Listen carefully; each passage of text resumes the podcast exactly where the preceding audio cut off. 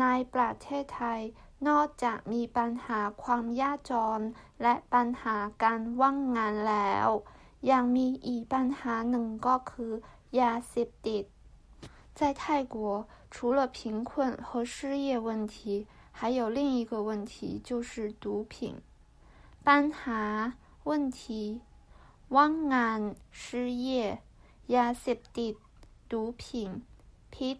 毒毒物